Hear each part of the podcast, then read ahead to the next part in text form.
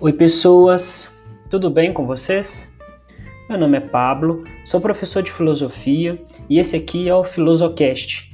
É um projeto de podcast que surgiu lá da página filosofia.psicologia, tá lá no Instagram. Eu faço convite para quem ainda não nos segue para ir lá conhecer um pouco mais do nosso trabalho ou do conteúdo que a gente publica. E também faço convite para que você possa ficar aqui com a gente hoje, para que a gente possa conversar um pouquinho com os filósofos e com as filósofas de toda a história do pensamento humano.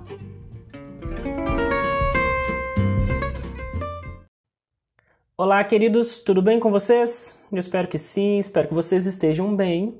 Bom, vocês curiosos por filosofia, é, acredito que boa parte de vocês, para não dizer a maioria, já deve ter escutado a expressão o pêndulo de Schopenhauer.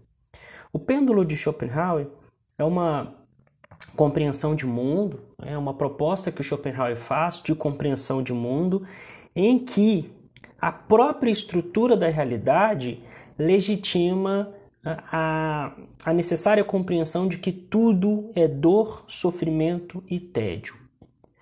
O pêndulo aqui se faz na compreensão de que em alguns momentos é dor e sofrimento, em outros momentos é tédio.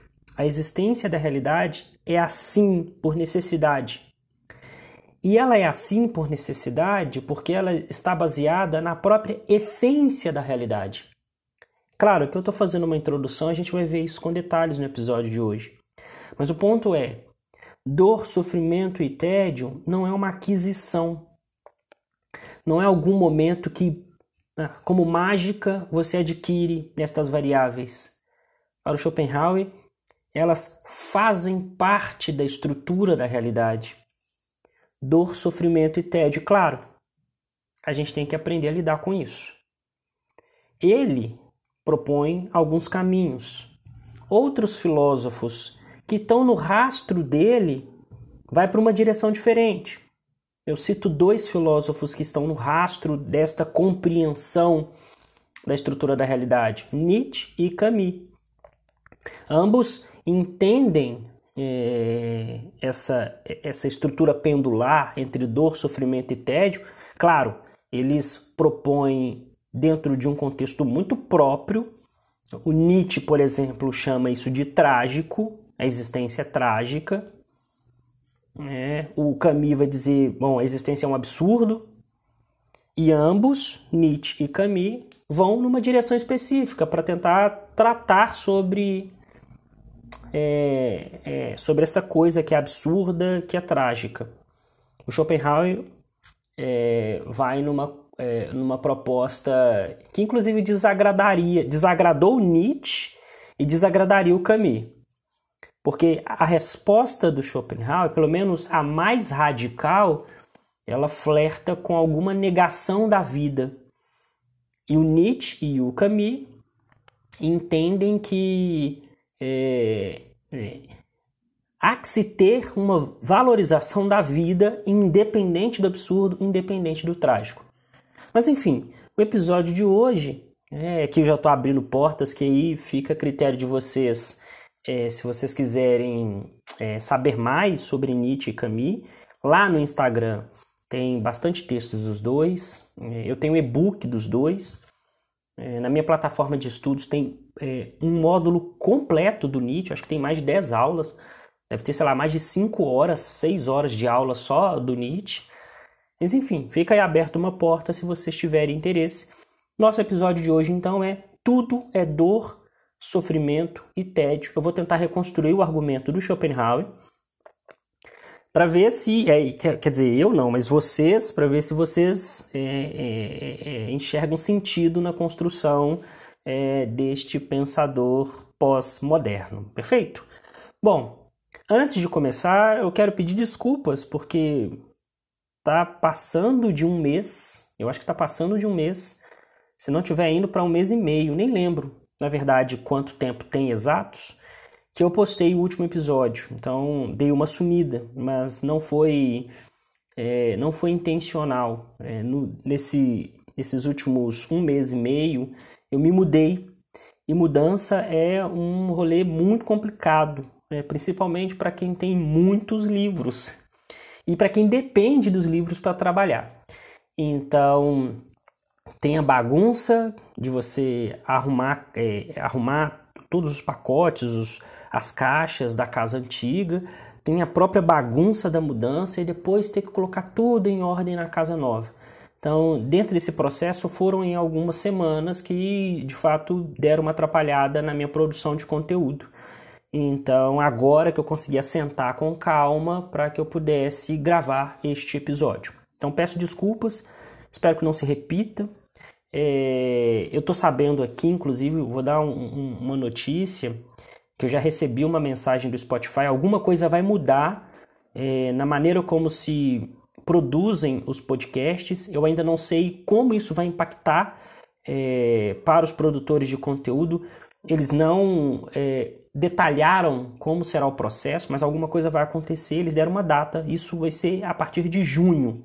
Então, até lá eu espero que eu tenha mais informações, mas a princípio, para o meio do ano, alguma coisa vai mudar. Eu espero que seja para algo positivo. Dito isso, é, você que está chegando agora, você que é, descobriu esse episódio é, pelo, pelo título, é, seja bem-vindo, fique super à vontade, né? seja bem-vindo, seja bem-vinda. É, eu sempre gosto de lembrar que é, o, o, o, primeiro local em que eu produzi conteúdo foi no Instagram. Então, arroba filosofia.psicologia. Lá tem textos diários, tem stories, tem interação. No meu YouTube eu estou começando a fazer lives com alguma frequência. Então, é, eu acho que vai ter. Ah, o problema é que eu não sei quando vocês irão escutar esse podcast, certo? Mas é, vai lá no YouTube. É, o meu canal se chama é, prof.pabloduarte. É, lá tem algumas aulas gravadas e já tem é, alguns encontros ao vivo lá também. A maior parte dos encontros que eu faço é ao vivo, tá? Eu não sou muito fã do de ficar é, propondo gravações, porque eu gosto da interação. Eu gosto de poder falar, de poder ouvir, de poder pensar junto. Então vocês vão perceber que é, tem alguns encontros é, ao vivo é, lá no YouTube. E aí fica o convite para vocês é, me acompanharem por lá também. E lá no link do meu Instagram é, tem um, um, uma aba que vai direto para o meu grupo do WhatsApp e é nesse grupo que eu faço os avisos dessas lives. Aliás, é, para quem estiver escutando esse podcast próximo da data da publicação dele, a próxima live será sobre o Cami. Então eu vou dar uma aula sobre o Cami. Para quem estiver escutando esse podcast um pouco longe da data de publicação, vai lá no YouTube que essa aula vai estar tá lá disponível é, a gravação da aula no caso. Perfeito?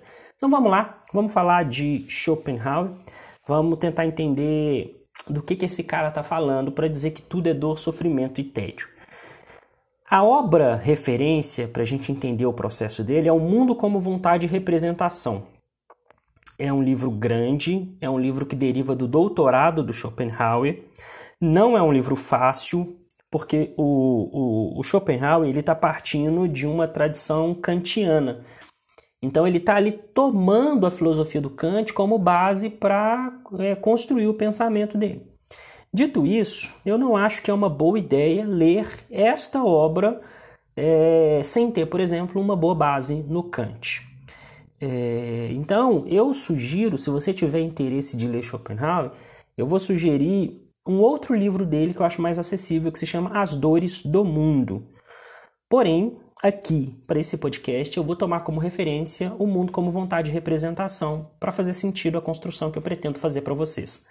Bom, nesta obra, O Mundo como Vontade de Representação, ele divide o mundo em duas categorias: representação e vontade. Eu começo pela representação. O mundo da representação é o mundo externo, é o mundo de fora, é o mundo é, em que aparentemente tudo faz sentido, há uma lógica na existência, há uma razão de ser. Porém, isso é aparente. Né? O Schopenhauer está dentro de um contexto é, ele está filosofando dentro de um contexto que tende a tirar o estatuto da lógica e da razão da realidade externa. Então, quando ele fala assim, mundo da representação, é muito na ideia de representar mesmo. Pensa, por exemplo, né, no teatro, o ator está representando. Veja, mesmo que ele esteja falando de uma história real, veja, vamos supor que mesmo que ele esteja falando de uma história real, aquilo que ele está encenando é uma representação, não é a realidade. Percebe? E portanto, é, aquilo ali é, não diz sobre a essência da coisa, porque é uma representação. Então, o Schopenhauer ele está dentro de uma tradição que está de alguma forma é, buscando olhar para a realidade de, de fora e tirar dela esse estatuto absoluto de, de compreensão da essência desta coisa.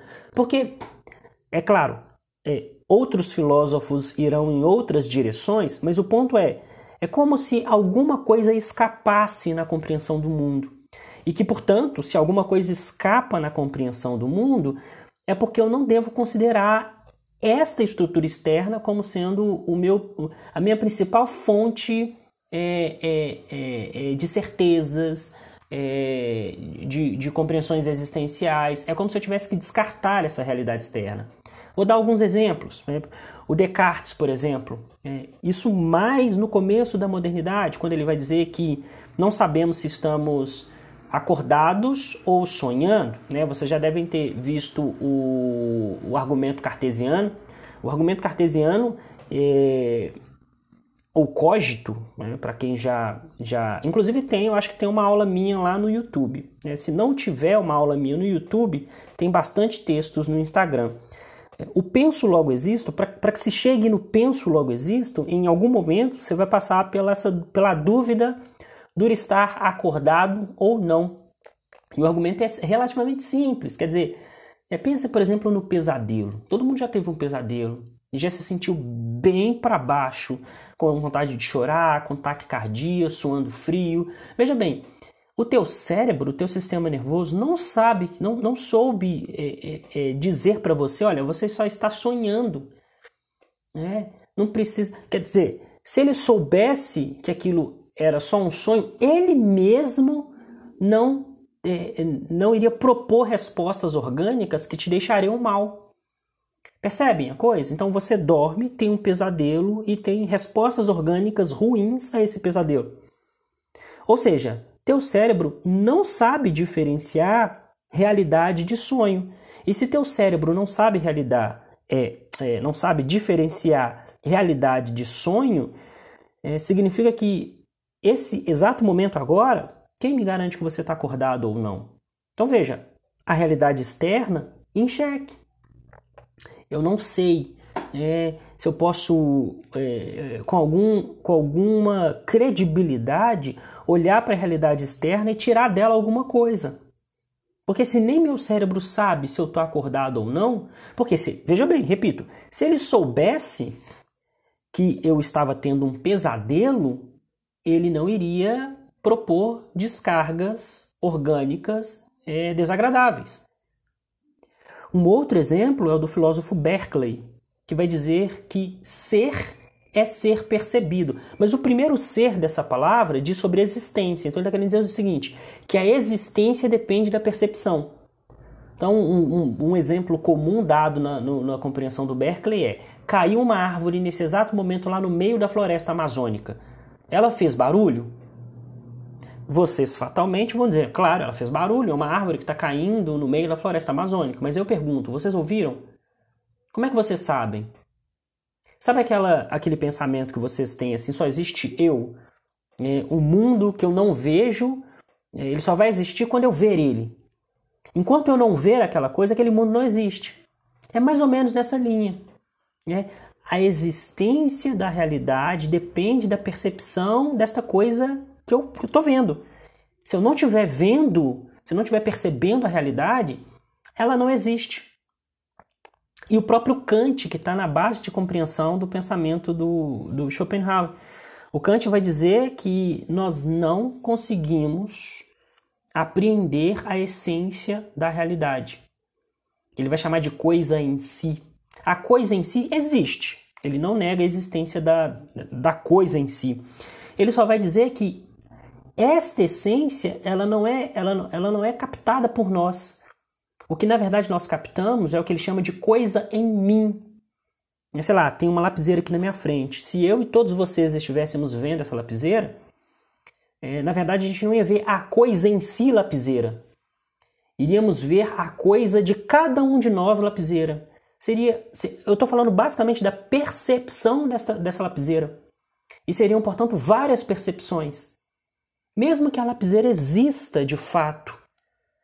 Mas veja, a essência dela escapa porque o que nós construímos em nossa mente é uma coisa em mim, é a maneira como eu percebo a lapiseira. Enfim, eu estou dando esses exemplos aqui, Descartes, Berkeley, Kant, para dizer que existe uma tradição que, de alguma forma ou de outra, é, propõe alguma coisa que escapa da realidade externa. É, e o argumento do Schopenhauer, agora o próprio do Schopenhauer, para descartar essa realidade externa, é interessantíssimo. Ele vai usar a própria ciência do seu contexto para tirar crédito da realidade externa como sendo algo detentora é, de, uma, de uma lógica, de uma razão. Ele vai dizer o seguinte: o princípio da causalidade, que é um método da ciência, bom, este princípio da causalidade ele é muito bom para dar respostas objetivas, mas ele não é bom para dar respostas últimas, existenciais, absolutas sobre a estrutura da realidade. E de fato é isso mesmo, né? A ciência, enquanto, enquanto algo que tenta compreender o mundo, ela não tem é, um, ela não tem uma, uma, uma pretensão de absoluto. Né? Até porque se ela tivesse, se ela, inclusive se ela tivesse propondo absoluto, ciência na verdade seria religião, o que não faria sentido nenhum. É, então, como que ele demonstra isso? Tentem imaginar o que eu vou descrever agora. O princípio da causalidade é um método que conecta eventos. Eu tenho um efeito e esse efeito tem uma causa. Se eu investigo o efeito, eu descubro a causa deste efeito e, portanto, eu explico este efeito. Esse é o princípio da causalidade. Então veja bem que eu tenho um fenômeno da natureza e eu quero olhar para ele explicar ele. Eu chamei ele de efeito, vou estudar, aplicar o método das ciências nele e descobrir a causa dele. Expliquei este fenômeno natural. Agora ele tem explicação, porém eu chego na causa que também precisa de uma explicação. Eu também posso aplicar, e é o que a ciência faz. Né? A física é um bom exemplo disso. A física vai descobrindo as partículas e depois vai descobrindo subpartículas, subpartículas, ela vai andando para trás. É, é mais ou menos isso que eu estou querendo fazer aqui agora. Então veja, tinha um efeito, descobri a causa desse efeito.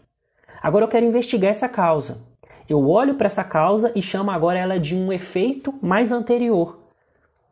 Este efeito mais anterior também tem uma causa mais anterior eu posso aplicar o método e investigar. E eu vou descobrir a causa mais anterior. Repare que agora eu estou falando da, de uma causa mais anterior do que a primeira causa que eu apresentei. E aí eu expliquei a coisa.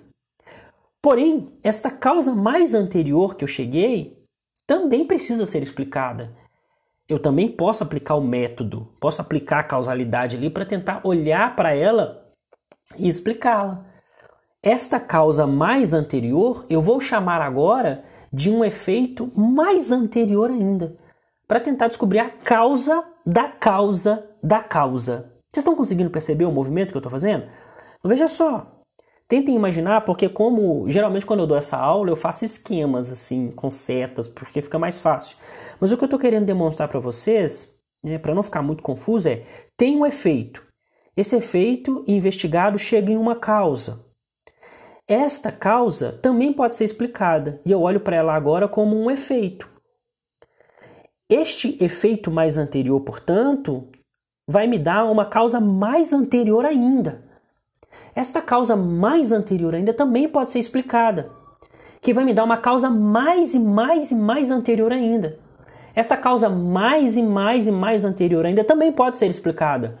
Que vai me dar uma causa mais e mais e mais e mais anterior ainda. Percebe? O Schopenhauer vai dizer o seguinte: o princípio da causalidade é um ótimo método de compreensão objetiva da realidade. Entretanto, ele nunca, nunca chegaria em uma resposta absoluta, porque ele sempre iria ficar regredindo para trás.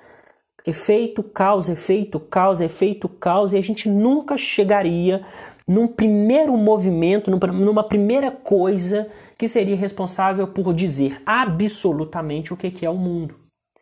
Ou seja, nem mesmo a ciência propõe um absoluto sobre a existência.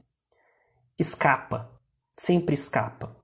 Alguém poderia levantar uma objeção, o próprio Schopenhauer pensou sobre essa objeção. Ah, Schopenhauer, essa primeira coisa é Deus. É, o que o Aristóteles vai chamar de motor imóvel. Motor porque move, gera as coisas. Imóvel porque é perfeito. Ele mesmo já, ele mesmo não se move, é, porque ele é perfeito. Ele não, ele não, ele não progride nem, nem se corrompe, porque ele já é perfeito. Então ele é um motor que é a origem de tudo mas é imóvel porque já é perfeito. É, então, seria a causa primeira de todas as coisas. Porém, o Schopenhauer ele vai dizer o seguinte: não cabe Deus no princípio da causalidade. Porque o princípio da causalidade, por definição, é uma coisa que conecta eventos. E, portanto, como vocês viram, em algum momento a causa também é efeito de uma causa mais anterior ainda. E essa causa mais anterior ainda é efeito de uma causa mais e mais e mais anterior ainda. Isso significa que se Deus estivesse presente na causalidade, é... e portanto, se a definição é um método que conecta eventos, teríamos que admitir que Deus é um evento.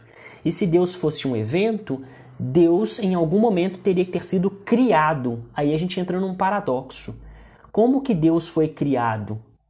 Se Deus é eterno, é absoluto em todos os seus atributos, não faz sentido dizer que ele foi criado. Portanto, Deus não cabe dentro da compreensão causal.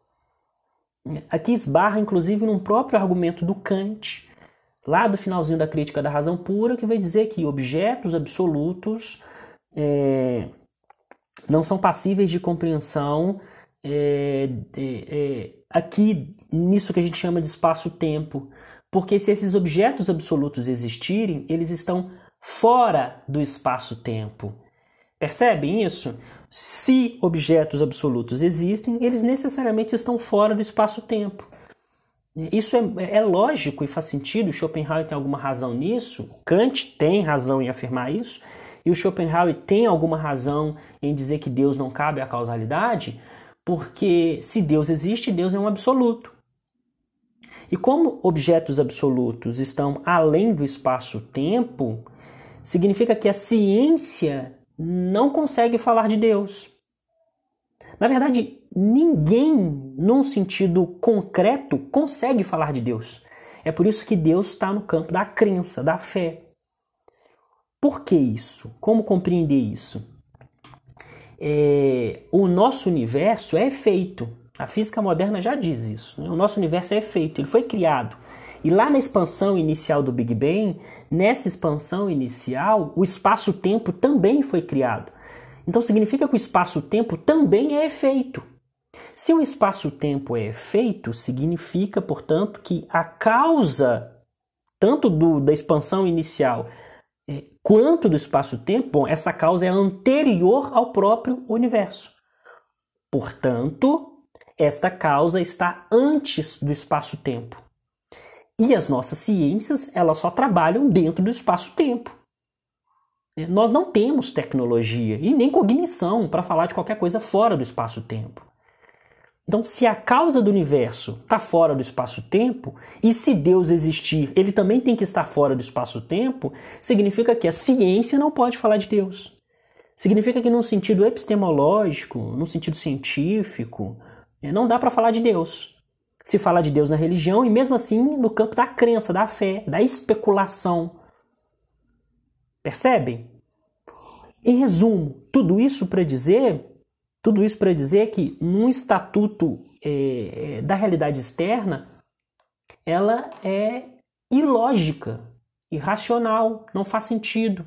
Não tem uma definição a priori capaz de dizer com, é, com algum grau de absoluto o que, que é a coisa. Porque não temos é, aparato tecnológico e cognitivo para isso. E o método da ciência, a causalidade, sempre vai ficar regredindo ao absoluto para trás, né? ao absoluto não, ao infinito. Troquem essa expressão. Né? Ela vai ficar regredindo ao infinito para trás, mas nunca vai chegar numa é, resposta absoluta. Aqui o argumento do Schopenhauer. Né? Talvez avançando um pouco, a gente poderia falar isso em algum momento se a ciência conseguir transpor o espaço-tempo. Mas a, até então, até nesse momento aqui, o ponto é esse. A causalidade não chega é, nesse contexto. Ok, vocês devem estar assim, onde que isso vai parar em dor, sofrimento e tédio? Bom, o ponto é que o Schopenhauer diz o seguinte, ok, a vida é assim, não faz sentido, não tem lógica, a ciência não me diz nada sobre a estrutura da realidade, porém, contudo, entretanto, eu só consigo falar sobre isso tudo porque eu percebo isso tudo. Mesmo que o mundo não faça sentido, não tenha lógica, não seja racional, a ciência é, é, explica muito bem, objetivamente, mas não explica absolutamente. Percebem? Ela explica bem quanto ciência o mundo, objetivamente. Mas no sentido existencial e absoluto, ela não faz isso. Ela não tem essa preocupação, aliás. Mas isso só existe porque eu percebo isto. É, eu só consigo compreender estas coisas porque tem um eu percebendo essas coisas. Portanto, é, é como é quando Nietzsche diz, por exemplo, que não há fatos, só há interpretações. Um fenômeno solto, sem alguém para olhar e compreender esse fenômeno, ele é nada. É preciso alguém que seja anterior ao fato para dar nome, para propor a linguagem, para propor uma compreensão deste fenômeno. E, portanto, o que eu estou querendo dizer aqui é que há que se ter um corpo, algo que percebe essa estrutura da realidade. Sem corpo e, portanto, sem vontade, porque corpo é vontade, é aí o que eu quero chegar na dor, no sofrimento e no tédio. Sem corpo não há, não é possível compreender a estrutura da realidade. Ou seja, o Schopenhauer vai dizer que a essência do mundo e, portanto, aquilo que é capaz de olhar para o mundo é, e percebê-lo não está na estrutura externa, mas está no corpo, porque é o corpo que percebe o mundo, é o corpo que constrói a ciência, é o corpo que constrói a religião, é, o, é, é, é a percepção de mundo que faz o mundo. E, portanto, é a vontade, aquilo que diz sobre a nossa subjetividade, que percebe o mundo. Nós somos seres de vontade, segundo Schopenhauer. Só que aí é que o buraco se abre, porque para Schopenhauer essa vontade ela é cega, livre, ela não tem finalidade nenhuma e ela é completamente irracional. É como um entendimento psicanalítico em que a, a, a vontade, esta coisa que nos movimenta, né, aqui existe alguma similaridade, tá? É, não é igualzinho o que o Freud propõe, mas existe uma, uma similaridade. Esta vontade, ela busca resolução. É, então, ela é livre porque ela só quer se resolver. Ela não, ela não, ela não, ela não, ela não está muito preocupada com como. Ela quer se resolver.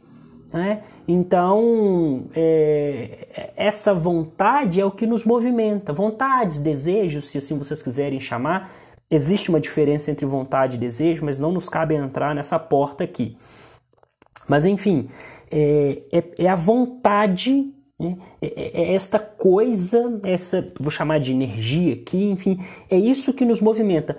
Quando não temos vontade, quando não tem. Veja, veja bem, num sentido clínico, a ausência de vontade se o indivíduo estiver vivo, pode ser comparada à depressão, por exemplo. Eu não tenho vontade de viver. Eu não tenho mais vontade de fazer coisas que eu fazia com frequência. É, então, é essa vontade que movimenta o indivíduo. Pois bem, é, esta vontade para o Schopenhauer é necessariamente conflito. Por que, que ela é conflito? Porque a vontade, na ânsia de ter, ela pode não conseguir o seu objeto. Então veja bem, a vontade, na ânsia de ter, né, de chegar neste objeto e se resolver, bom, nesta ânsia ela pode ser bloqueada, ou numa expressão da psicanálise, ela pode ser castrada. Então, a vontade para o Schopenhauer é conflito. É conflito porque, bom, há um choque externo, quer dizer, eu tenho vontade, mas, por exemplo, existe toda uma convenção social que não me permite realizar a minha vontade como ela queria que ela se realizasse. Então, existe esse é, princípio de prazer e princípio de realidade no Freud. Né? Quer dizer, existe o que eu quero, mas existe aquilo que é possível fazer disso que eu quero. Então, é, a vontade é conflito porque ela é um choque. Ela não vai se resolver hum, é, é, é, sempre, é, porque em muitos contextos há essa castração. Mas também há um próprio choque interno. Né? Interno em que sentido? Mais uma vez me, me faço valer da psicanálise. É, quando você tem uma vontade é, e, e, esse choque interno é uma espécie de conflito de você com você mesmo sobre a resolução desta coisa. É uma, uma construção moral, por exemplo, muito, muito intensa que leva você mesmo a entrar em choque com as suas vontades e com seus desejos. Então veja bem, primeiro que essa vontade é insaciável. Né? Enquanto seres vivos, somos seres de vontades teremos vontades. Então veja, uma coisa que é insaciável, é, enquanto estivermos vivos, estaremos ali é, produzindo vontades e vontades buscando objetos. Bom, enquanto isso existir, há esse choque interno e externo, né, choque interno da vontade com o, aquilo que a psicanálise chama de superego, percebe? Essa construção moral é, que vai te dizer, olha, isso aí é ok, isso aí não é ok. Inclusive esse choque interno tem muita relação com o choque externo, porque, bom, esse superego ele é moldado pela construção moral que vem de fora. Por isso, princípio de prazer e princípio de realidade. Eu estou misturando com psicanálise para ver se faz mais sentido a construção que o Schopenhauer fez antes da psicanálise. Olha só que interessante. Né? Então, é, esse choque interno ele tem muita relação com o choque externo. Porque é o choque, é, o choque externo deriva do que é a sociedade. Né? E é esta sociedade que vai acabar construindo o, este, esta consciência moral. Então, existe uma ligação direta entre esses dois choques. Mas o ponto é esse. O ponto é que a vontade sendo conflito, ela sempre vai esbarrar em diversos contextos em sua não resolução. Então, Aí que entra o pêndulo. A vida oscila entre a ânsia de ter e, portanto, dor, porque eu não tenho, né? a ânsia de ter e, quando eu tenho, né? o tédio de possuir, porque uma nova vontade vai se apresentar logo na sequência. Percebem? Eu vou ler um trecho do Schopenhauer, eu vou ler esse trecho e ir comentando é, parte por parte para vocês entenderem o, o que, que de fato significa essa ânsia de ter e o tédio de possuir. Então diz o Schopenhauer assim, ó, abre aspas, porque toda tendência, e aqui entenda essa tendência como ação, porque toda tendência nasce de uma privação, de um descontentamento do próprio estado. É, pois, enquanto não satisfeito, um sofrimento. Então, tem uma ação que tá que, que esta ação tem uma vontade anterior que propõe essa ação. Então, veja bem, é, ele diz, ó, toda tendência nasce de uma privação. É, essa vontade, ela já nasce castrada. Toda vontade nasce castrada. Por quê? Porque ela não nasce se resolvendo. As vontades não nascem se resolvendo, elas nascem e vão buscar a sua resolução. Então, ó, porque toda tendência nasce de uma privação, de um descontentamento do próprio estado. É, pois, enquanto não satisfeito, um sofrimento. Então, essa vontade gera sofrimento porque ela não está sendo resolvida. E aí ele diz: mas nenhuma satisfação é duradoura. Então, aqui ele transiciona para um estado em que você resolveu a sua vontade. É, imagine que essa vontade, num primeiro momento, que não teve satisfação, é, nesse primeiro momento ela causa sofrimento. A vontade não teve satisfação, está te causando sofrimento. Mas em algum momento vai ter satisfação. Quando tiver satisfação, aí ele vai dizer: mas nenhuma satisfação é duradoura.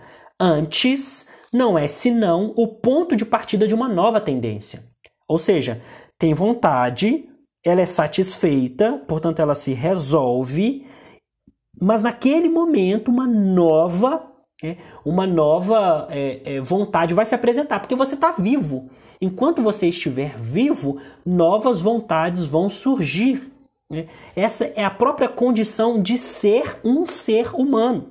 Então ele diz: é, mas nenhuma satisfação é duradoura. Antes, não é senão o ponto de partida de uma nova tendência. Ele vai dizer: a tendência é se ver sempre impedida, então sempre esse, esse bloqueio inicial, sempre em luta, é, portanto, sempre um sofrimento. Então, estas vontades sempre serão sofrimento, porque elas nunca, repito, elas nunca nascem se resolver, se resolvendo.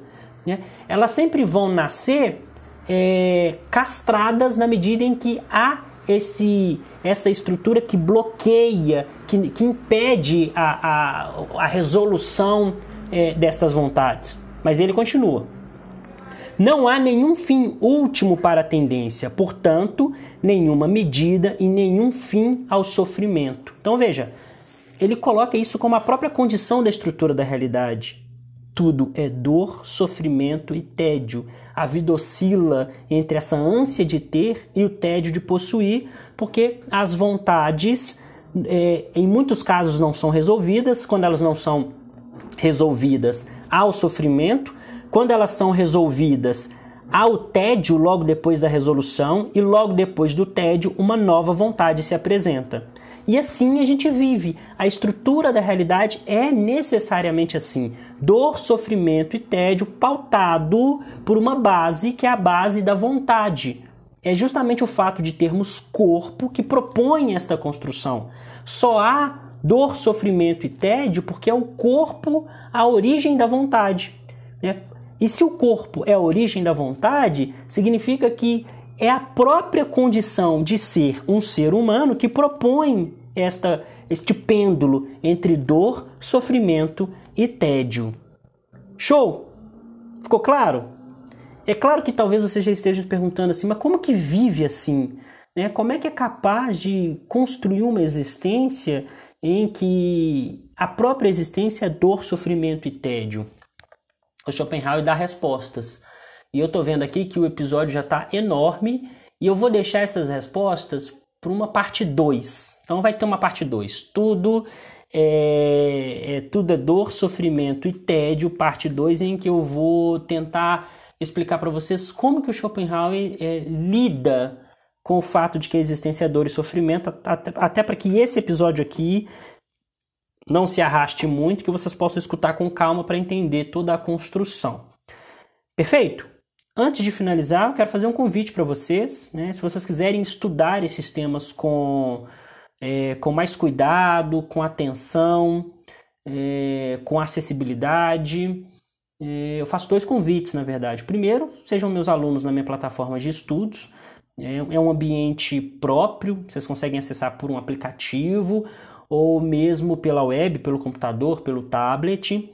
É, parece uma Netflix mesmo, literalmente. Você abre lá, entra no, no aplicativo no site, aí vai ter uma pasta com a foto do Kant. Aí você entra no Kant, tem, se eu não me engano, por exemplo, no módulo do Kant tem umas 10 aulas do Kant, né? Tem 4, 5 horas de aula só do Kant. Isso tem módulos do Nietzsche, tem módulos do Foucault, do Marx, do Kierkegaard, do próprio Schopenhauer. Eu acho que eu tenho umas 6 aulas do Schopenhauer no módulo dele. É... além das aulas gravadas, tem um encontro ao vivo por semana. Esses encontros são bem horizontais, a gente lê juntos, a gente analisa filmes e séries. Inclusive, para quem tiver é, escutando esse podcast próximo da publicação dele, é, nós estamos num contexto em que nós estamos analisando um livro barra filme que é Quando Nietzsche Chorou, do Yalom. É, Irvi Yalom, o livro é muito legal, o, o filme eu ainda não vi, eu vou ver o filme para fazer a análise filosófica, mas eu já li o livro duas vezes, então eu conheço a história. Mas já analisamos o filme Matrix, já analisamos o filme O Poço, já analisamos aquela série animada da Netflix chamada Midnight Gospel. Enfim, é, fazemos leituras, já lemos Bill Churran, já lemos A República do Platão de cabo a rabo, é, todinha. Isso nos encontros ao vivo, pelo Zoom. A mensalidade da plataforma é R$ 44,90 por mês. Se você tiver interesse, vai lá no Instagram, filosofia.psicologia, me chama, que eu te dou mais detalhes e te explico como fazer parte. Agora, se você quiser algo mais específico, algo mais focado, você tem um assunto que você quer estudar, né? ou você tem mais facilidade em estudos mais individuais, é, me chama também. Eu posso propor um modelo de estudos individual, somente eu e você. A gente senta, prepara esse cronograma e segue esse cronograma. Eu só vou dar um exemplo. Eu tenho um aluno que eu já acompanho ele há, desde que eu comecei a página, inclusive, desde que eu comecei a produzir conteúdo, tem três anos mais ou menos. Ele é psicólogo, então ele, ele entende que a filosofia dele na graduação foi um pouco foi um pouco a, aquém do que deveria ser, então nós estudamos filosofia, no caso dele, de maneira um pouco mais profunda, mas isso vai depender do seu objetivo. Né? Pode ser algo básico, intermediário, profundo. É o que você me falar o que você quer fazer com a filosofia que eu proponho e a gente vai fazer juntos. No, neste exemplo, a gente trabalha um modelo mais profundo né, de uma filosofia que, que tenha ressonância com o trabalho dele. Então é isso. Se você tiver um interesse mais específico, me chama que a gente prepara um cronograma para trabalhar juntos. Perfeito? Então, esses são os dois convites. Farei um episódio, agora voltando aqui ao nosso assunto do, do episódio, farei um episódio 2 para tentar explicar é, como lidar com o fato de que a existência é dor, sofrimento e tédio. Perfeito? Então era isso para o episódio de hoje. Um beijo para vocês e vejo vocês num próximo rolê. Até!